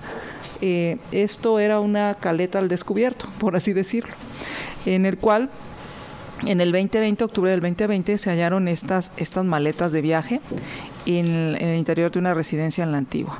En la audiencia, la jueza decidió cambiar el delito por el cual era acusado, eh, lo cual pues fue cuestionado por abogados.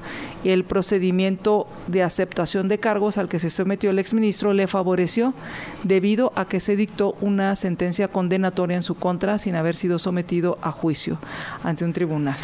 Entonces le cambian eh, los delitos y también pudo recibir una sanción con penas mínimas por eh, el ilícito eh, al cambiarle el delito. Que tengo entendido que por la- lavado de dinero no hay forma de que te cambien o te reduzcan las penas.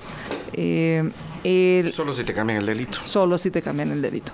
Entonces, ¿qué debe haber sido? Distracción en, en la conspiración. Dice, resolvió modificar el delito a conspiración para cometer el delito del lavado de dinero. O sea, lo intentó, pero como no fue tan pilas, lo castigas menos que si hubiera sido pilas, que si hubiera sido pilas, lo castigas más. O sea, porque dice conspiración para cometer el delito de lavado de dinero. O sea, lo intentó, pero no le salió. Sí, ajá, exacto. O sea, yo sé que los abogados me van a crucificar con esto, pero en términos cristianos pareciera que es eso, ¿no? Conspiración para cometer el delito.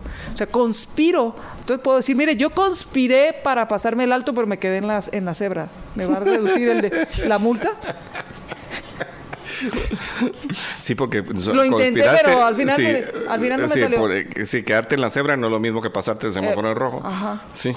Quedé media Solo te conspiraste. Ajá, solo conspiré. Y entonces por eso.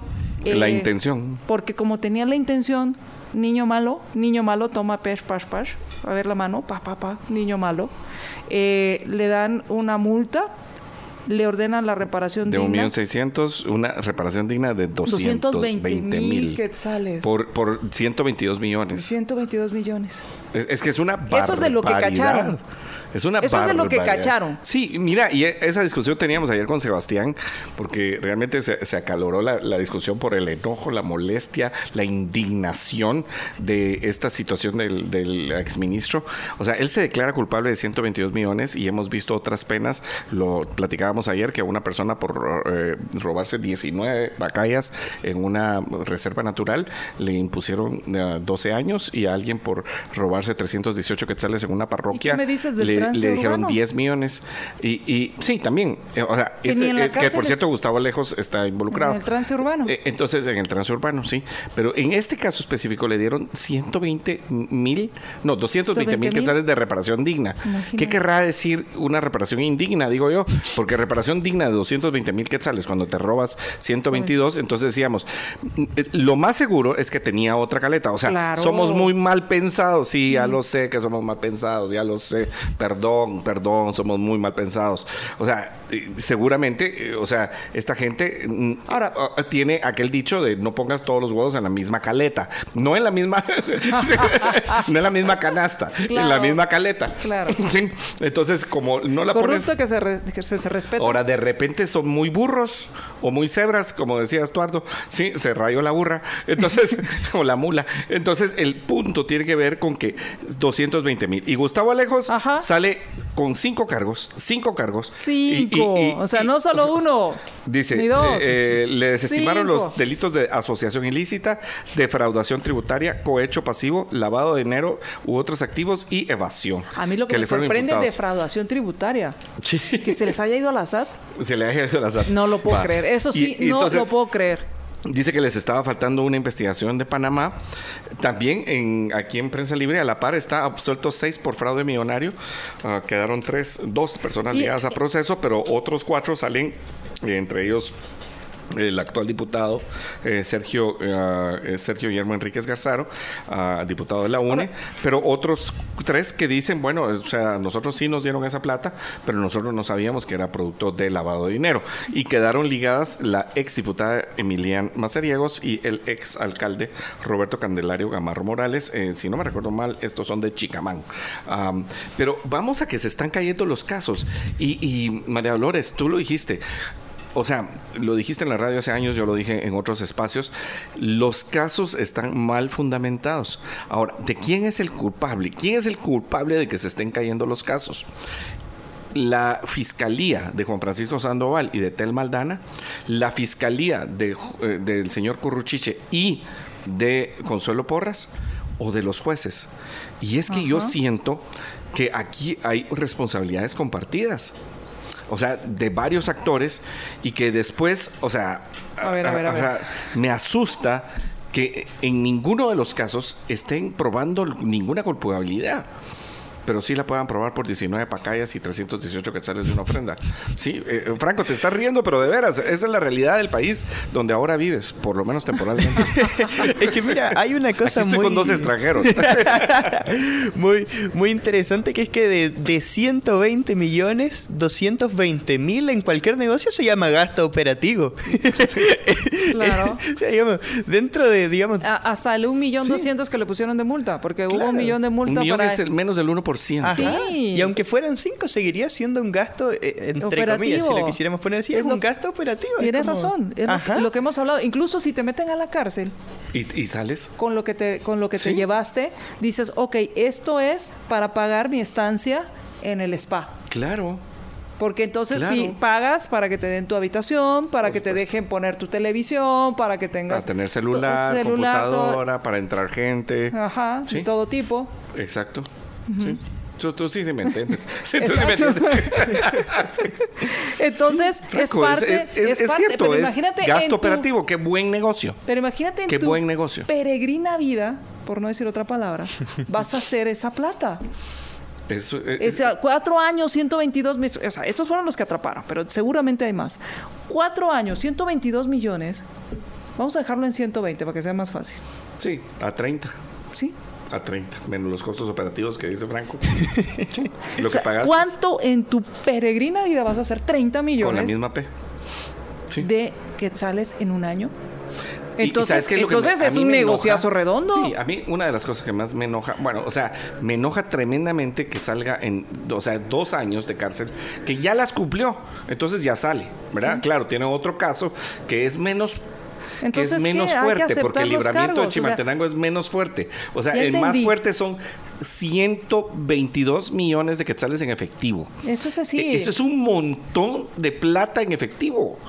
O sea, y, y- y el y caso y se da cae. Y el caso se cae. Va, y después lo de Gustavo Alejos. Y el O sea, caso se cae. Y el caso se Y- cae. y entonces es por Y eso el de donde- Otto Pérez, el caso se cae. Alejandro Signal, el caso se cae. O sea, todo se cae. Pero, pero aquí hay varias cosas. Uno, primero, eh, cuando se inician los casos, ¿había las suficientes pruebas para arrancar el caso o debieron haber hecho una mejor investigación? Esto es tomando en cuenta cuando la FESI era dirigida por el señor Sandoval. Segundo, vamos a suponer que había deficiencia en la investigación. Sí. Pero, hombre, dos, tres años después, ya no le puedes echar la culpa. Es que aquí ya no son dos o tres años, son seis años. Más Seis a mi años. favor. Y Después, es y que le eches yo. la ¿Quién es el- culpa, y que le eches la culpa al fiscal anterior, tampoco. ¿Sabes O sea, cómo se llama eso? Una, una huevonería. o sea, no, hombre. Es que no y hay con forma- toda la no hay forma. de salir bien. O eres inepto. Guatemalteca más chilena. O sea, una huevonería no solamente en el sentido de que no hizo su trabajo, floja- sino que es una pendejada. ¿Cómo vas a creer? ¿Cómo vas a creer que tienes seis años, te vas a debate y no puedes hacer nada contra. eh, eh, con las pruebas? Es que eso regresamos al tema del un ministerio público fortalecido. Sí, no, y mira, es un tema muy interesante porque vemos, ¿cierto? Ya que nosotros siempre estamos analizando las noticias, vemos las dos caras de la moneda. En una parte vemos esta y después hay un señor de traje y corbata que dice que no hay plata y que hay que subir el presupuesto, que vamos a mandar una reeducación presupuestaria de 2.000, 3.000 millones de quetzales. Y vemos que parece que, digamos, hay plata, pero pero la pregunta es ¿dónde? ¿O dónde se termina? fue? ¿O dónde Ajá, ese es un tema muy interesante. Yo siempre lo digo Que como tocas tu, un- como tu colega, ¿sí? Eh, eh, don Mario. Kreuzberger. Sí, Kreuzberger. Don Francisco, para los que lo recordamos más fácil. O sea, ¿dónde está la plata? ¿Dó- ¿Dónde está el dinero? Se lo llevó, se lo llevó, se lo llevó. Se lo llevaron los corruptos. La plata del Estado, la plata que pagamos todos, se la llevaron los corruptos. O- Obviamente, pues el, el- el Ministerio Público pues tiene que hacer su chance ah, diciendo que va a apelar ambas decisiones, pero el punto Pero aquí, parecería trámite, ¿no? pues sí, es lo que toca. O sea, es lo mira, que voy toca. a decir que tengo que voy a apelar y bueno, Y con los mismos elementos que con los que no pude probarlo, Sí, tengo voy a que apelar. a otra pelada. Tengo Sí. que ir a apelar para que O sea, ¿será apelación o será que les pela? es que eso pensé. Sí. Así es, quitándole la A. Sí. Eh, entonces, eh, en ese sentido, en ese sentido, es donde es tan importante. los periodistas. ¿Verdad? Sí, no es, era es donde, donde, Sí. inter- donde interesa que haya un ministerio público fortalecido, realmente fortalecido, profesional, que se deje andar de chismes y, y un, un ministerio público que haga bien su trabajo, donde sea técnico, para que entonces cuando saquen estos casos es porque tienen los pelos de la burra en la mano. Correcto. Es porque tienen suficientes pruebas para que la aceptación de cargos no sea porque eh, porque va a ser una reducción de pena, sino es porque de veras ya tienen tantas pruebas en mi contra que no hay forma de defenderme. O sea, sí, me cacharon. En cambio aquí, la aceptación de cargos, y ese es el problema, que empiezas a... El problema es que empiezas a dudar de que sirvan las leyes. Y entonces, ¿qué? Mejor te proteges a ti mismo. Le avientas el carro al que te va a... o al que está asaltando, Claro. o al que parece que está asaltando. Sí, entonces regresas a la ley de la selva. A la ley de la selva porque no existe una eh, certeza de, esa, de ese castigo. Ahora bien, el papel del juez. El juez, si le presentas pruebas tan contundentes, no puede hacerse a un lado. Y si se hace a un lado, puede ser recusado o puede ser... Eh, es tan evidente su mala actuación, que creo que se llama prevaricato y todas estas cosas que le ponen para que uno no le entienda, pero es ser eh, un juez que no es imparcial y que se levanta a aplaudir al público cuando da una, una resolución. Entonces, cuando no eres imparcial y es tan evidente, pueden recusar o pueden impugnar esas, esas resoluciones de un juez. Pero cuando no permites... Sí, es cuando vale la apelación. Cuando, pero cuando dejas lugar a duda, y vamos a suponer que un juez medianamente decente dice, pues aquí hay, o sea, cuando hay duda, favorece al acusado. O si no eres un juez medianamente decente, ni decente, si hay duda, mucho mejor, porque favorece a tus intereses como juez. Y si te, encima de todo te lo lubricaron con un poco de corrupción. Por eso, a eso Ahí me estás. refiero, a eso me refiero. A eso vas. Cuando no eres un juez ni medianamente, o sea, ni siquiera decente, con una acusación débil, pues te facilita tomar la decisión. tomar la decisión Sí, porque es una, una, una acusación Yo- yo- débil. Yo, que insisto eh, en que hay asuntos en Guatemala y ayer hablábamos con una dama a la que aprecio muchísimo acerca de en dónde está la falla del sistema de justicia. Ella ah, dice que es en- que principalmente es en las judicaturas, en los jueces. Yo puedo entender, que, por ejemplo, existe ese, ese miedo, porque así se llama terror, miedo, de, eh, por ejemplo, cuando estás am, con, con narcotraficantes o con pandilleros, ah, de que te vaya a pasar algo, ¿no? Con extorsionistas. Ah, recuerdo el caso de una persona que fue ah, eh, directora del sistema penitenciario y que pues, simplemente habló con un reo día y eh, una cosa así que va pasando por el sistema y le habló un reo y qué sé yo, qué fue lo que le dijo. Y al día siguiente, o no, ni siquiera al día siguiente, en la noche o en la tarde eh, tenía una canasta con viandas enfrente de su casa. O sea, eh, le fueron a dejar una, una canasta por el favorcito, qué sé yo, una cosa administrativa, no ni siquiera era un gran favor. Y le dio pánico y renunció. Claro, Le dio claro. pánico y renunció. Entonces vivís vives, con ese miedo. todo, ¿sí? ¿sí? Entonces, una forma de proteger a los jueces, que también debería ser una forma. O sea, aquí tienes varias cosas que tienes que hacer con los jueces. Una es separarlos de la fiscalía y separarlos de la defensa. O sea, no pueden estar cerca. Y del Congreso, te diría yo.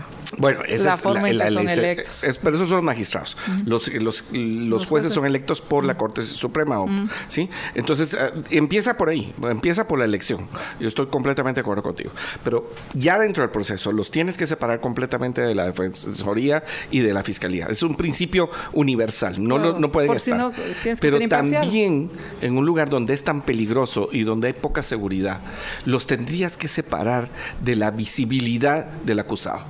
Y yo, perdón, pero tal vez voy a sonar eh, un poco exagerado, pero yo sí creo en los jueces sin rostro. Yo sí creo en una judicatura que no la puedan ver los, los acusados, porque eso te hace muchísimo más imparcial y también vulnerables, a, menos vulnerables a, a- a- a ese proceso de, de corrupción. Eh, eh, eh, tal vez un punto para debatir, ¿sí? Un punto para pero, debatir. pe- Pero es que yo sí, yo sí creo en eso. O sea, ah, tenés, que- si la justicia está ciega en las, en, en la, la dama que tiene la justicia está ciega, ¿por qué no van a estar ciegos los jueces? Sí, Franco. Bueno, es un, un tema muy, muy em, contingente, ¿verdad? Siempre lo ha sido el, el tema de la justicia. Y hay que matizarlo, ¿verdad? Y verlo desde un punto de vista quizás, entre comillas, sin romanticismo, sin estar tanto con, con lo que debería ser y con lo que es. Y lo que es es que los favores existen, es que existe la lealtad y que en ese sentido podemos ver que muchas veces cuando se, cuando se dice, no, que están los tres poderes del Estado separados, ok, ¿hasta qué punto? Porque si nos ponemos a ver desde un eh, punto de vista más eh, así como bien frío, hay una cadena entre comillas de quién va nombrando a quién, quién va nombrando a quién, hasta que llega otro poder que nombra a los jueces, ¿verdad? Entonces, en ese sentido, si lo queremos ver de esa manera, existe realmente, y ahí está lo que conversábamos, lo que conversaban antes, ¿verdad? Y cómo ¿Cuál es la, la, metodología de elección? ¿Existe realmente una desconexión entre los dos poderes? ¿Hay realmente, están ciegos? Porque pueden ser que la justicia esté ciega, pero que tenga un gusanito en el oído que les esté ahí susurrando cosas ahí medias maliciosas, ¿verdad? Y ese también es un, un problema. Claro. Vamos a hacer la pausa y cuando regresemos, pues a mí que me expliquen cuál es el sentido que llegue la señora Stalin, la señora magistrada Stalin, ex magistrada, ex magistrada Stalin, al caso de eh, de la mandataria de la ex mandataria de Sisig en, en Shela y que llegue a a grabar. A grabar a la, el caso de a la audiencia de la de Claudia González. Eh, tengo entendido que, que, llegó, que estuvo ahí en la audiencia. Y mi, mi punto es, ¿cuál es el sentido que, que grabe? Ah, al de Claudia González, sí, a, la, exmandataria, sí, que ha sido defensora de varios. Es magistrada y, ella, pues... Eh, Pero fue Shela. Porque el caso de ella específico es aquí en Es aquí en Guate, sí, me, equivoqué. Es Claudia González eh, quien mencionó que la ex magistrada Blanca Stalin estuvo, eh, fue agresiva durante la audiencia. Ayer. ayer.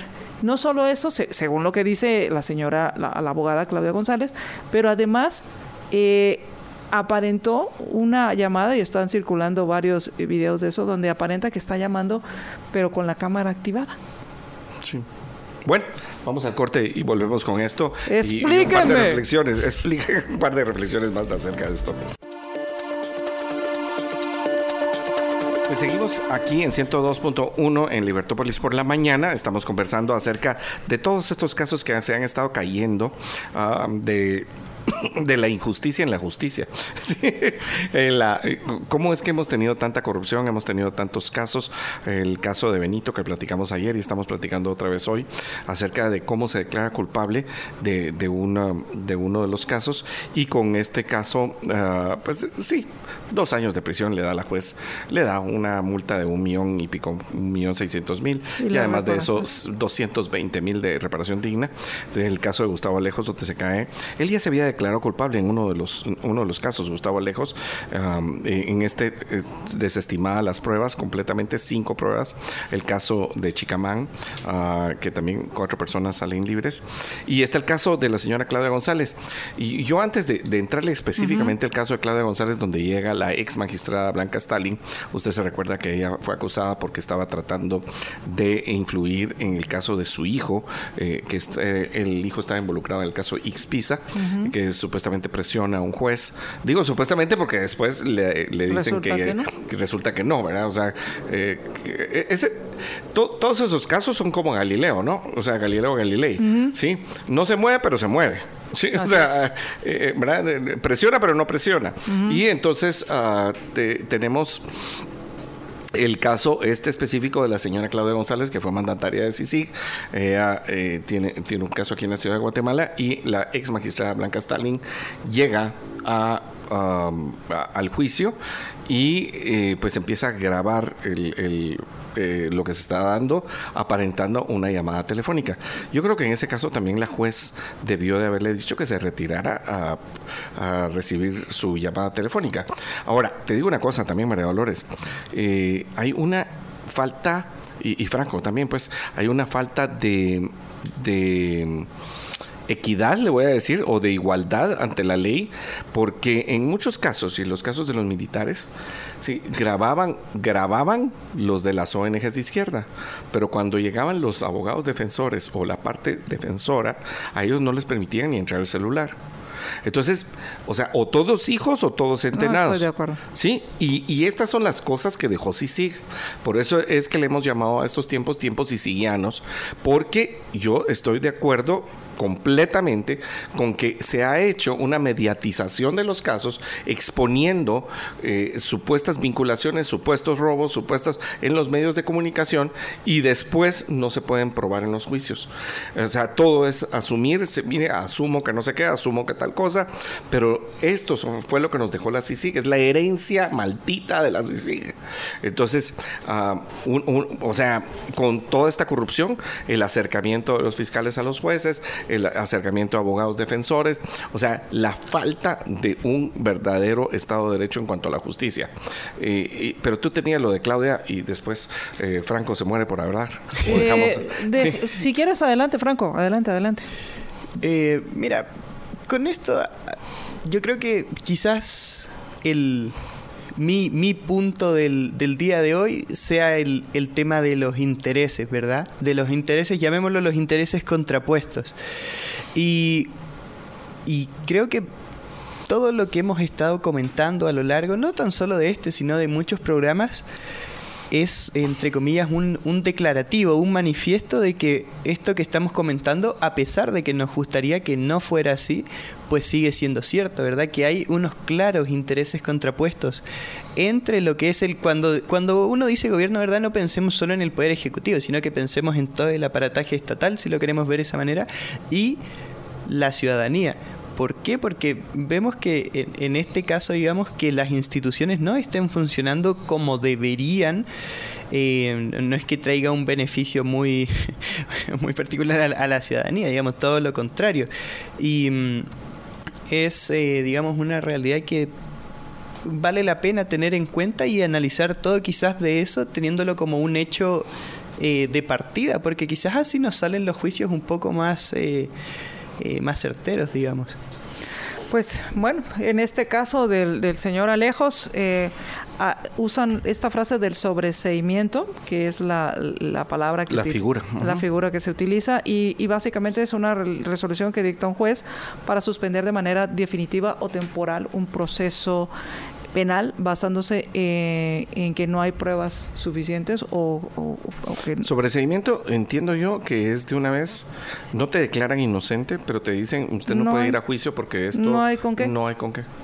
Sí. Pero, la pregunta pero se cierra de una vez el proceso. Pero, la pregunta es, si no hay con qué, ¿por qué chihuahuas, por no decir otra cosa, iniciaron el proceso?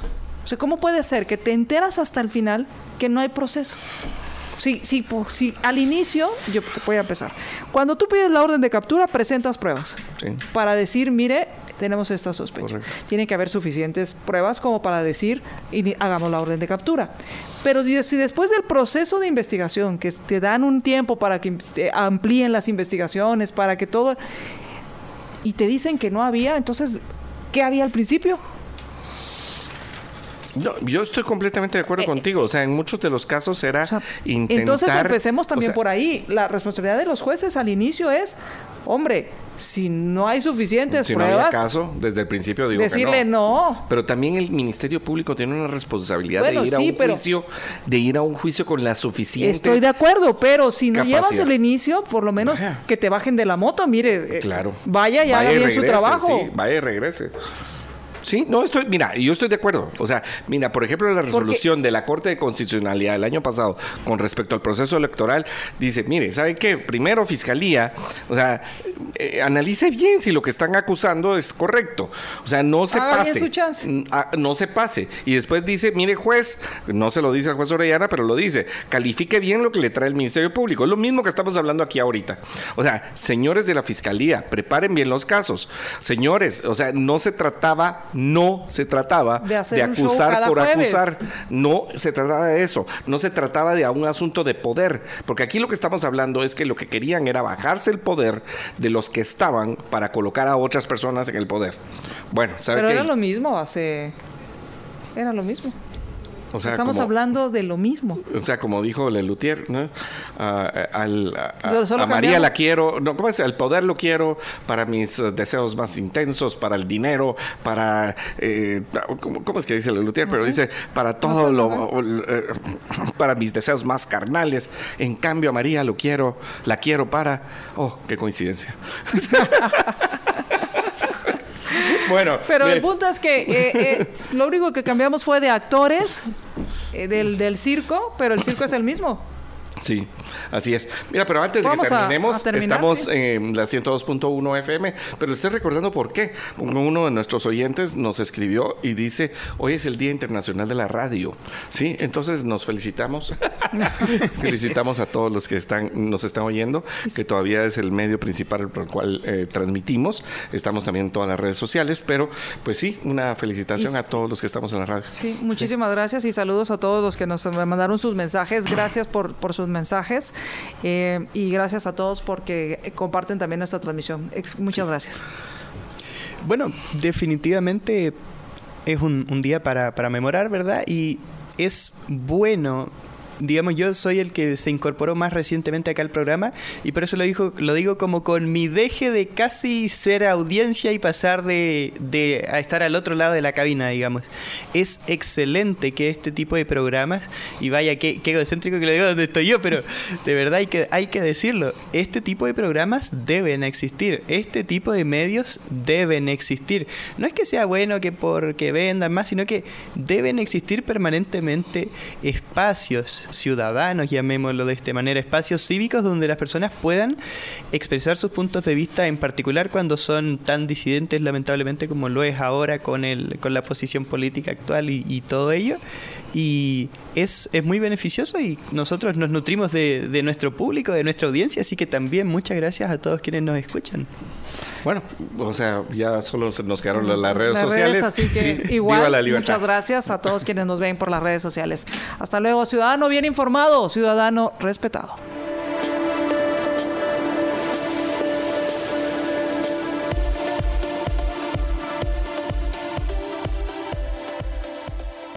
Libercast presentó una producción de Libertópolis.